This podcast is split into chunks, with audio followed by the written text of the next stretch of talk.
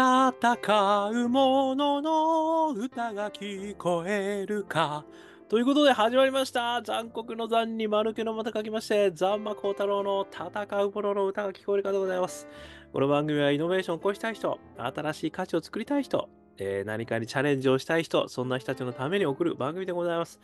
私、株式会社イノプロビゼーションの代表させていただいたり、株式会社 NTT データのオープンイノベーションエヴァンデリストをさせていただいたりしております。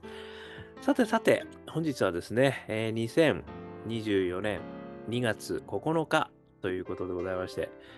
えー明日から3連休、ね、どっかに行かれるんですか？皆さん。ね、ちょっと寒いですけどね、えー楽しんでいただければというふうに思います。さてさて、えー今日ですね、私はですね、ニーチェさんのお話をですね、えーさせていただきたいというふうに思っておりますね。もうニーチェさん大好きなんですけれども、自分をね、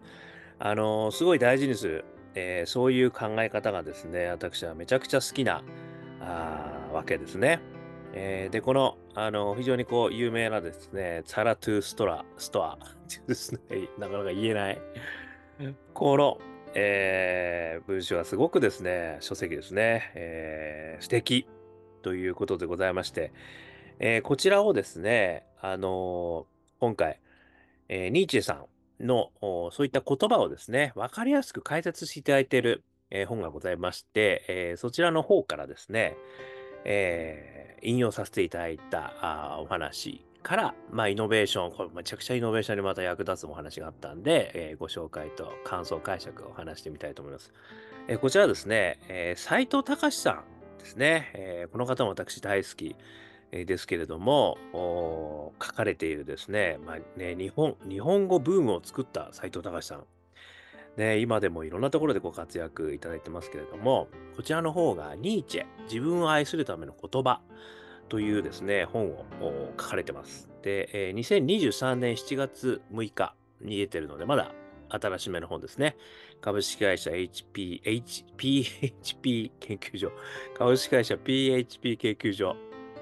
どんだけ英語苦手なんだよってね、そういう感じですね。えーからですね、このニーチェさんのですね、まあ結構このツァラトゥストラからですね、えー引用がされてましてですね、すごくいい本なんです。めちゃくちゃわかりやすいんですよね、この斎藤隆さんの本はですね。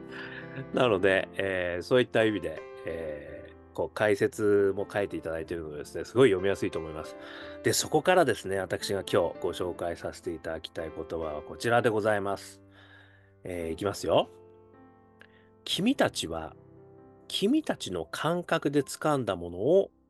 究極まで考え抜くべきだ。君たちが世界と名付けたもの、それはまず君たちによって創造されねばならぬということを言われてるんですよ。で、これはサラツーストラのですね、181ページ。こちらにこういった文言があるというご紹介がありましてですね、私この言葉すごくいい言葉だなと思ってですね、今回、えー3つのことを、私なりに感想、解釈させていただきました。えーまず1つ目なんですけれども、自らの感覚を大事にするということなんですよね。君たちは君たちの感覚で掴んだものを究極まで考え抜くべきだって言うんですよね。だからまずは君たちの感覚で掴んだもの。これをまず1点目としては大事にするんだよってことをですね、言っていただいてるんだと思うんですよね。で、これはあの、私、イノベーションやる、ね、人間としてですね、結構あの、日々のネタというのはですね、すごい大事なんですよね。で結構イノベーションって、イノベーションを考えてくださいって言われて出るもんじゃないですよ。やっぱり日々の蓄積の中で、あもうこういうこと本当良くねえよなとか、ね、なんでこれってずっとこのままあの放置されてるんだろうとか、よく考えてみたらこれって変だよねっていうようなことが日々日々あるんですよね。私のこの日々のね、YouTube、ポッドキャストと同じように、日々日々ですね、こう、考えてみると、いろんなこと考えてるんですよ、人間って。でもそれってもう忙しいし、ね、もう家事も洗濯も、あの、ね、勉強も、えー仕事も、ね、子育ても、もうやんなきゃいけないから、あの、日々忙しすぎてね、そんなことはもう、あ確かにそうだよねぐらいな感じで流れちゃうんですけど、実はその一つ一つに、あのーすごくやっぱり価値あることっていうことがやっぱりたくさん、あの、みんな感じてるはずなんですよね。で、それはね、誰でもあるんですよ。別にイノベーターであろうが、発明家であろうが、関係ない。そんな人たちじゃなくても、普段の生活の中でみんな感じてるんですよ。で、それをやっぱり大事にしようぜってことをね、まずはこう、ニーチェさん言ってくれてるなっていうふうに私は思ったですよね。つまり、君たちの感覚で掴んだもの、これはね、日々あるっていうことですよね。で、私はあの、いつもこのスマホにですね、あのスマホのノートにですね、こう書いてるわけですよ。で、そうすると、あまあ、このね、ネタを書くときにも、こう、うわー、見るわけですよ。そのネタを、あ、こんなことあったな、こんなことあった。この時こんなこと思ったら、これからちょっと考えてみようとかね。そういうのがですね、あの、まあ、私にとってはこの、あの、話すネタになってるわけですよね。で、そのネタをね、あの、やっぱりこう拾っておかないと忘れちゃうんですよ。まあ、私の場合はですよ。私のすぐ忘れちゃう。だからね、あの、レオナルド・ダ・ヴィンチがこう、すごいメモマだったって話がありますよね。あの頃はもうこうメモするしかなかったかもしれないですけど、最近はもうね、デジタルツールがめちゃくちゃあるので、まあこれから多分音声とかでもね、私歌とかもですね、音声ではあの結構鼻歌であの歌ったりしてはいるんですね。あの、あとは芸人さんがね、ネタ帳を作ってるとかね、ありますよね。なんかそういうことをですね、ネタではなくても、日々からこう貯めておくとね、何かこう自分が、あの、やりたいことだったり、あの、自分自身としてなんか楽しいことがね、こう思い浮かぶ瞬間が来るんですよ。そういうのを貯めていると。それが一つ目ですね。そして二つ目なんですけれども、それを究極まで考え抜くことだって言ってるわけですよ。つまり究極まで考え抜くべきだって言ってるんですよね。で、これも、あの、なかなか時間がなくてですね、できないんですよ。そんな究極まで考えてたらね、もう学校の勉強やんなきゃいけないし、ね、あの会社のこの宿題はめちゃくちゃあるし、みたいな。考えて時間ないですと。ニーチェさんみたいにね、あの、そう、偉い人はそこでできるかもしれないけど、っていうふうに思うんですけど、でもね、これがやっぱり大事なんですよね。まあ、イノベーションのワーキングをですね、私はよくやらせていただくんですけれども、これ考え抜くことということがですね、いかに大事かってことをね、実はやってるんですよね。で、それは、あの、やっぱりこう、普段、みんなすぐに答え出したがるわけじゃないですか。ですぐに答えにこう飛びつきたがるんですよね。まあこれはネガティブケイパビリティの話もね、よくするんですけども、あの、でも本当に正解かそれはと。学校の答え、問題のように、何らかの答えがね、明確にあるものであれば、それはすぐに答えを出せるかどうかっていう勝負になるんですけど、まあ世の中にこう、転がってる課題っていうのは答えないわけですよね。だから、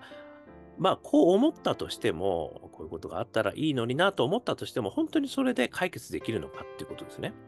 でもっとそこには根本的な背景、課題があって、それがそその通り、あの、解決されてない理由何なのっていうね、why not yet っていう、これがもう究極の、あの、キラーワードなんですけど、なんで今でもできてないんでしたっけっていうことをですね、こう、問いかけてみるだけで、随分世界変わってくるんですよね。ずっとこの課題ってだって言われてるじゃんと、社会課題だってそうだし、SDGs だって言われる前からこれって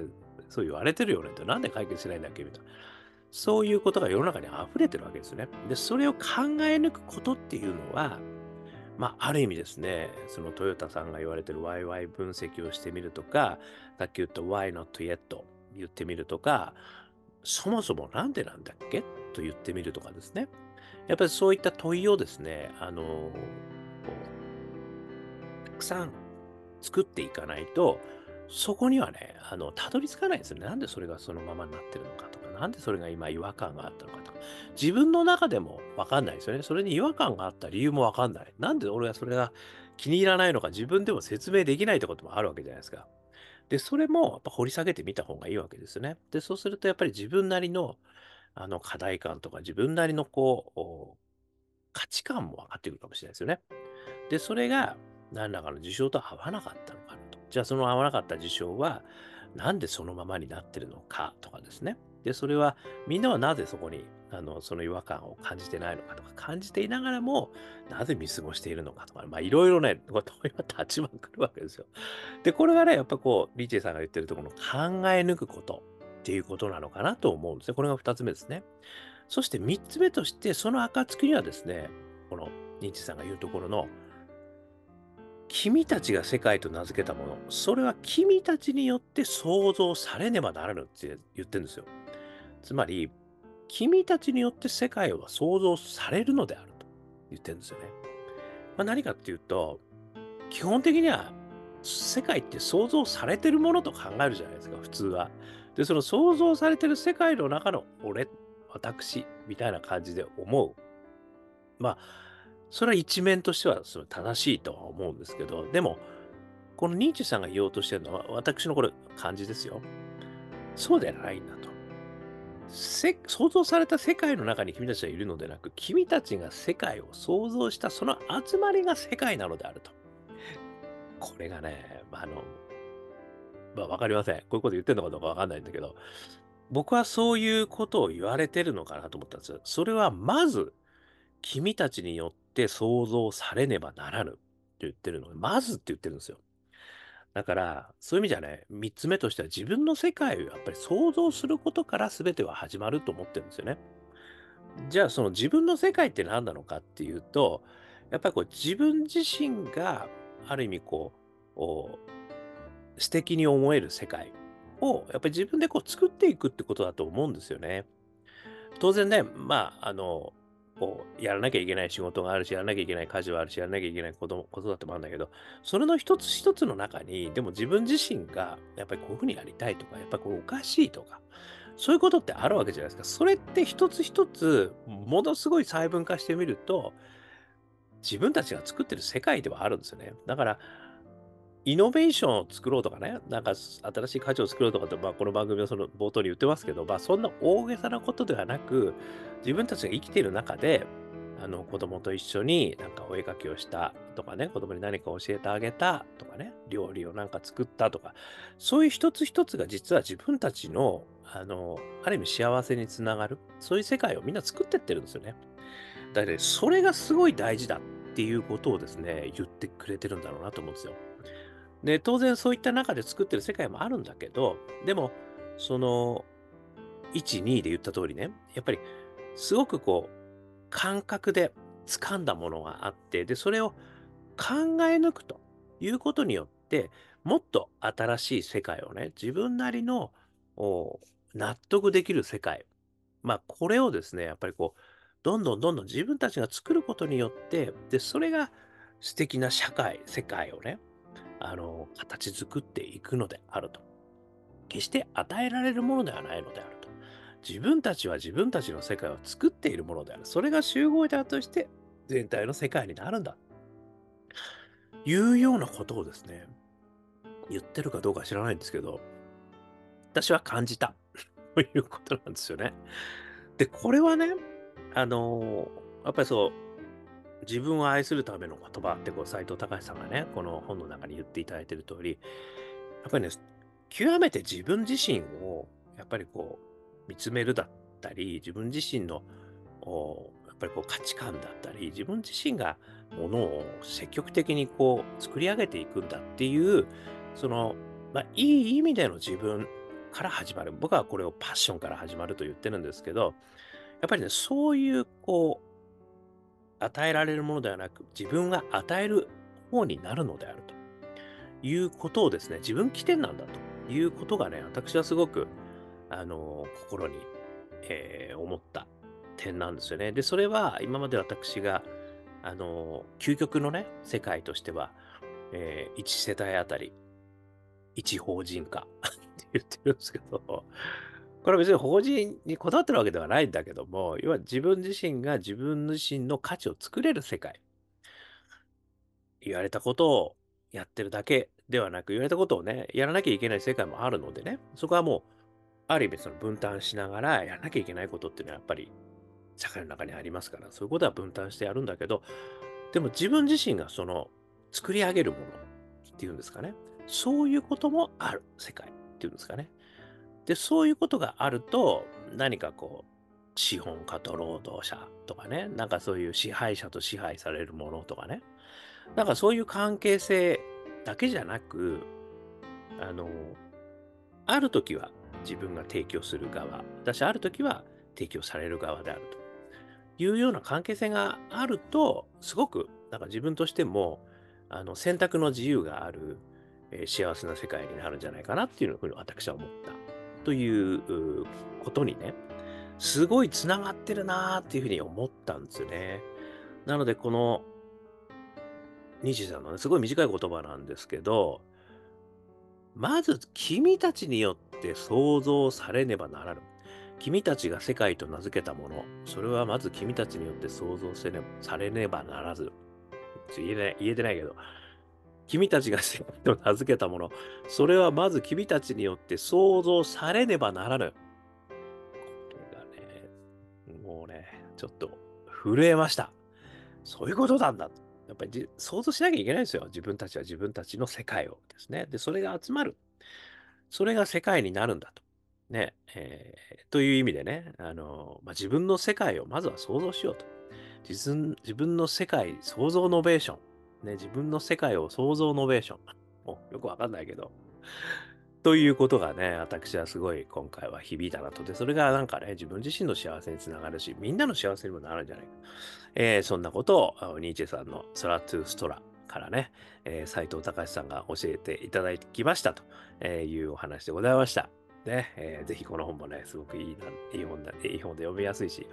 あのーなんかね、元気が出るえーかなというふうに思いますんで、もしよかったら読んでみてください。ということで、少しでも参考になりましたら幸いです。ということで、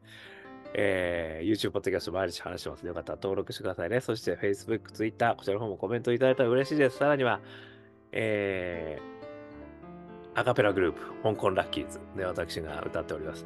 えー中年ワンダーランド、こちらの方は YouTube、Apple Music、Spotify、こちらの方でね、ストリーミングしてますんで、よかったら中年不思議国、中年ワンダーランド、香港好きなの、香港ラッキーズ、えー見てみていただいたら嬉しいですね。元気、みんな、みんなが元気出ると思いますよ。はい。そして、えー、4曲入りの、えーニューアルバムもあります。あ、ジャーニー、あ、ジャーニーオブラッキー。ね。ジャーニーオブラッキー。えーこちらの方もですね、えー iTunes、そしてモーラ、ね、えダウンロード、えできるようになってますんで、よかったら見てみてください。えそして、えー今までのね、CD、えー5、6枚出してますけれども、そちらの方は香港ラッキーズ商店、こちらの方で販売してますんで、よかったらウェブサイトを検索してみてください。えーそしてそして、えー本もあります。一人からでもイノベーションできる。そんなことを書いた本、オープンイノベーション21の秘密。えー電子書籍、リアル書籍両方ありますので、よかったら見てみてください。えー1時間ぐらいで読みちゃうけれども、21のイノベーションの秘密が手に入っちゃいますよ。えーそして、えー